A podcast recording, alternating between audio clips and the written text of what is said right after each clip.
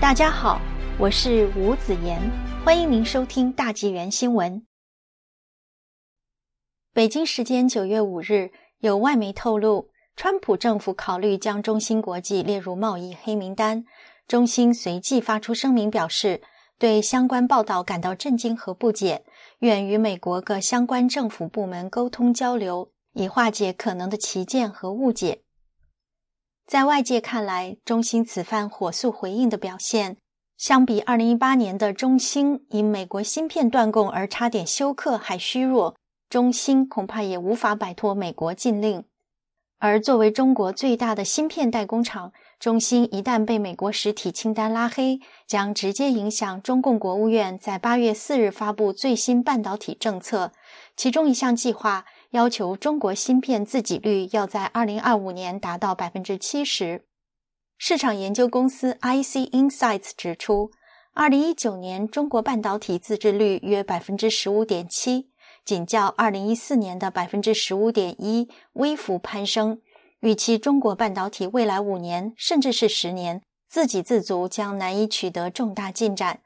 到二零二四年。中国半导体自制率仍将仅约百分之二十点七，并距离二零二五年自制率百分之七十的目标有很大的差距。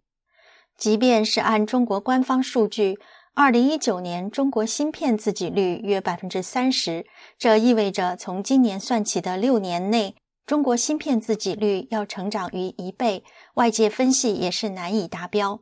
所以，中芯果真遭遇美国出口禁令，芯片自制率不要说提高，而是会往后倒退一大步。制造是目前中国芯片产业链的最大难关，但除了自给率低，还有工艺落后的问题。中芯基本上代表了中国大陆半导体产业在制造环节的最高水准。根据中芯二零二零年所公布的第一季财报显示。该季中最先进的十四纳米制程营收贡献仅百分之一点三。从营收贡献度来看，中芯十四纳米刚量产。而在今年二零二零年世界半导体大会上，台积电表示，三纳米晶片工艺制程将在二零二一年上市，二零二二年将大规模量产，并且二纳米、一纳米制程根本不是问题。也就是中芯被指最强国产新巨头，但还处在十四纳米制程水准，百分之九十六的营收来自二十八纳米以前的技术。若被美国拉入黑名单，意味着中芯七纳米工艺以及更先进的芯片制程工艺也基本按下暂停键。例如，七纳米制程工艺需要新的 EUV 极紫外光刻技术。众所周知，这个掌握在荷兰光刻机大厂 ASML 手里。而 ASML 在技术上有求于美国。此次中共外长王毅访问荷兰，期待放行 ASML EUV 光刻机，却空手而回。王毅谈到光刻机出口问题，荷兰总理与外长则是对于香港国安法以及中国人权情况，包括宗教自由遭到限制，表达关切。有中国媒体报道坦诚。能不能购买到 ASML 及紫外光刻机，是让中国半导体业顺利发展的一块重要拼图。目前并没有任何替代品可以助力中芯实现去美化。说实话，中芯今日作为中国最大、全球第五的芯片工厂，离不开美国处于绝对领先地位的半导体相关装备行业，而且未来一段时间。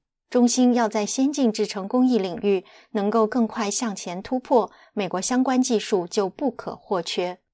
环球时报五月三十日社评称，美国的制裁只会越来越虚弱。中兴创办人张汝京八月四日一场论坛上表示，美国的制约能力已没有那么强。但是这次中兴的紧急声明透露出，一旦该公司重演中兴事件，就不只是中兴、华为一两家公司的断供危机。将是冲击其他中国半导体企业的芯片制造需求，严重时可面临全国无芯片可用。中共要在二零二五年达自制率百分之七十的造芯大计，也就比画饼充饥还不如。